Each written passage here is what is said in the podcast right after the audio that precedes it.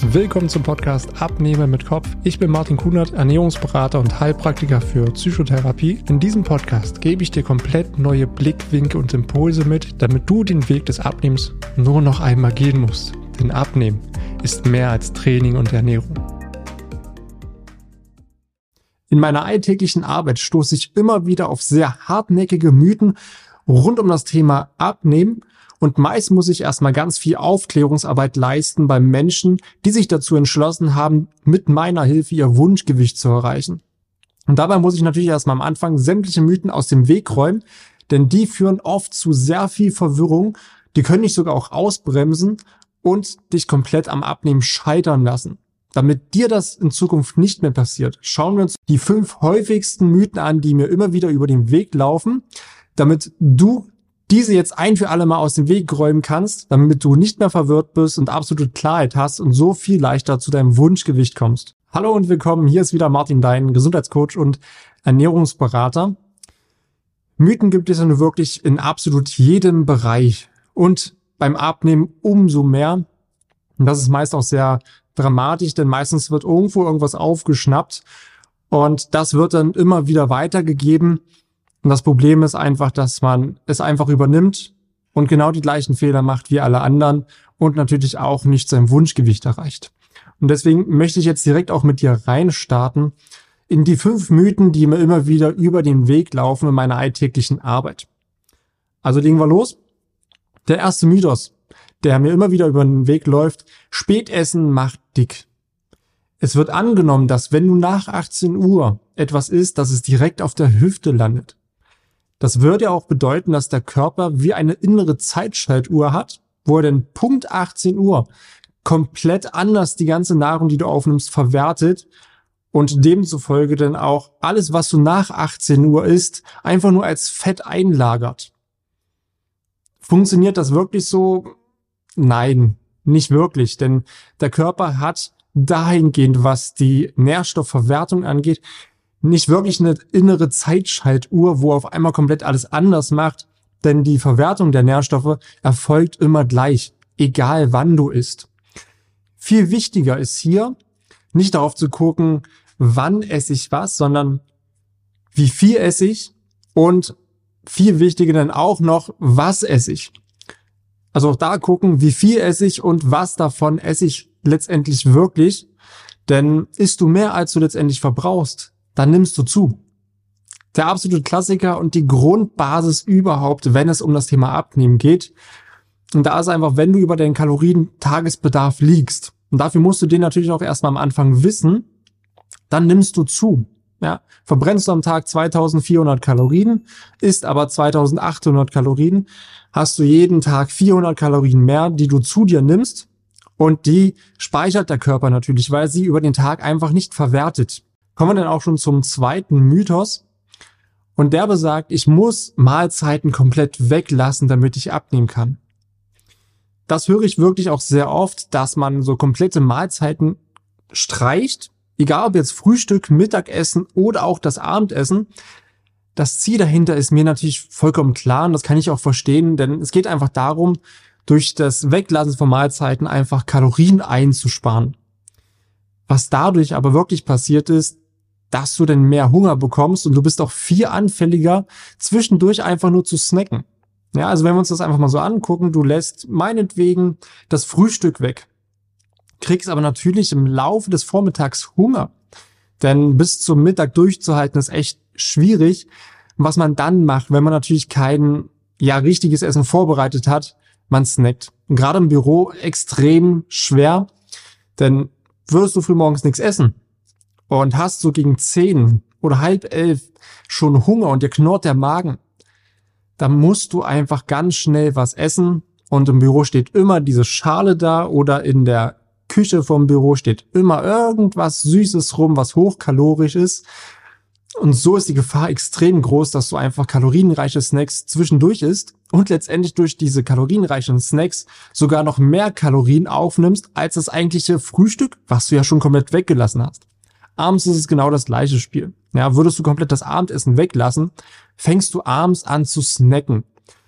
Und alles, was dann rumliegt, wird dann einfach auch gegessen und das ist dann meistens nicht die Möhre oder der Apfel, sondern halt die Süßigkeiten, die Chips oder irgendwas anderes. Also auch da geht's komplett in die falsche Richtung. Denn beim Abnehmen ist es viel, viel wichtiger, dass du auch wirklich gesättigt bist. Du sollst nicht hungern beim Abnehmen. Das ist ganz wichtig. Und vor allen Dingen auch, dass du langfristig gesättigt bist. Damit du nicht in diese, ich sage mal, Snackfalle und Heißhungerattacken fällst. Und hier ist wirklich wichtig, den Fokus auf die Hauptmahlzeiten zu legen. Also wirklich, wenn du sagst, du willst dreimal am Tag essen, Frühstück, Mittag und abends, dass du vom Frühstück bis zum Mittag gesättigt bist und dann wirklich zum Mittag erst Hunger bekommst, damit du nicht zwischendurch kalorienreiche Snacks essen möchtest. Und dann genauso auch vom Mittag zum Abendbrot.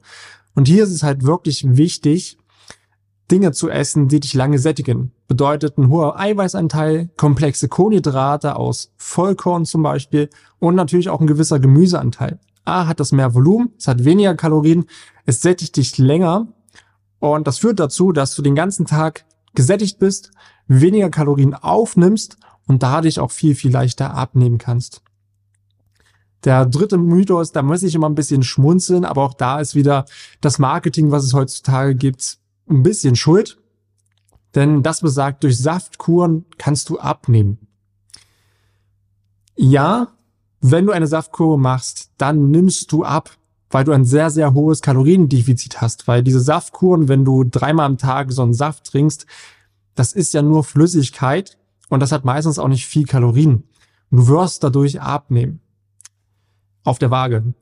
Die Zahl, die da steht, die wird sich minimieren.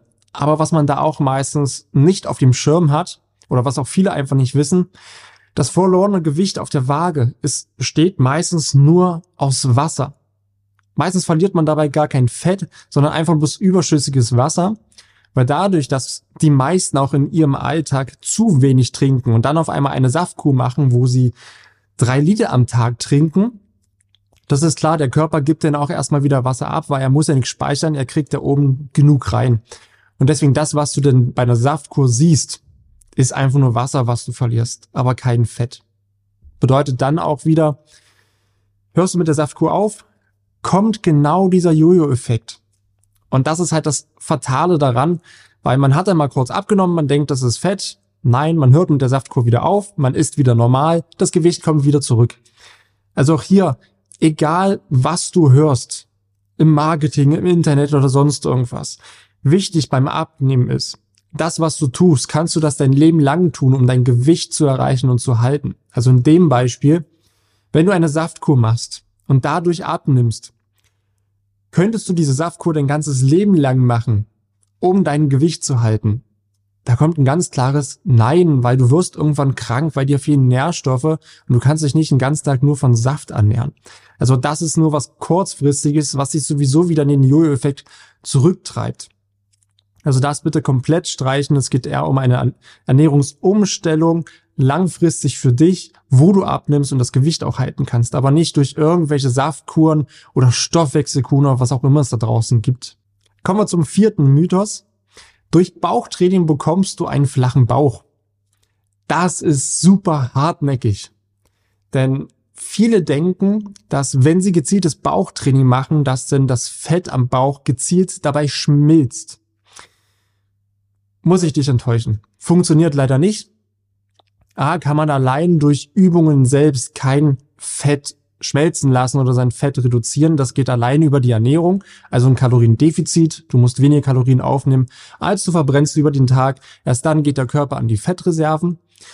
Und auch das punktuelle Abnehmen funktioniert nicht wirklich. Denn gerade am Bauch, das ist das, was als erstes kommt und auch als letztes wieder geht. Denn ich sehe das immer wieder auch bei den Leuten, die äh, bei mir wirklich auch abnehmen. Meistens fängt es im Gesicht an. Im Gesicht wird's dann dünner, dann der Rücken, dann kommen die Arme, dann kommen die Beine auch noch dazu und zum Schluss ist es wirklich der Bauch. Denn das Fett am Bauch hat eine gewisse Funktion, außer dass es vielleicht für den einen oder anderen nicht schön aussieht oder auch, auch gesundheitliche Risiken bürgen kann. Denn Fett ist auch mechanischer Schutz für die inneren Organe. Und das ist auch super wichtig und deswegen gibt der Körper auch dieses Fett nicht so schnell ab. Aber da ist es auch so, dass der Körper gleichmäßig abnimmt, nur die Prioritäten verschieben sich ein bisschen. Das Problem, was wir einfach heutzutage haben, dass es da draußen sehr viele, ähm, ich sag mal, Influencer gibt, Fitness-Influencer, ähm, irgendwelche Trainer, die dir einfach nur das geben wollen, was du denkst zu brauchen. Also das, was du dir wünschst. Du brauchst einfach nur ein paar Übungen machen und schon kriegst du einen flachen Bauch. Das stimmt nicht. Und wer sowas verbreitet, befeuert genau diesen Irrglaube auch noch und das führt eher dazu, dass du stagnierst und dein Ziel nicht erreichst. Denn es gibt so ein schönes Sprichwort, Apps are made in the kitchen. Also Bauchmuskeln werden in der Küche gemacht. Denn deine Bauchmuskeln siehst du, wenn du deinen Körperfettanteil reduzierst. Weil jeder Mensch hat ein Sixpack. Weil ansonsten hättest du kein, keine Bauchmuskeln, würdest du in dich zusammenfallen, weil das ist auch deine Rumpfmuskulatur, die dich stabilisiert, damit du überhaupt aufrecht stehen kannst. Und so kannst du dir das auch vorstellen. Also auch bei dir, auch wenn du es gerade nicht siehst, du hast auch einen Waschbrettbauch, du hast einen flachen Bauch. Aber davor ist halt so eine kleine Kuschelzone, wo halt das übergeschüssige Fett dran ist. Und natürlich siehst du dadurch nicht das Sixpack und natürlich ist da natürlich auch etwas, was da nicht hingehört. Deswegen Kaloriendefizit, um dann letztendlich auch dieses Fett schmelzen zu lassen und dann bekommst du auch einen flachen Bauch. Und dann kommen wir auch schon zum fünften und letzten Mythos, der mir immer wieder über den Weg läuft und das ist, ich muss Ausdauertraining machen, denn das ist der beste Weg, um abzunehmen. Ausdauertraining Klassiker ist natürlich Joggen, Radfahren, Nordic Walking, Wandern und der absolute Klassiker vor allen Dingen bei Frauen, was ich auch immer wieder in den Fitnessstudios sehe, Sie sind auf dem Laufband, sie sind auf dem Stepper.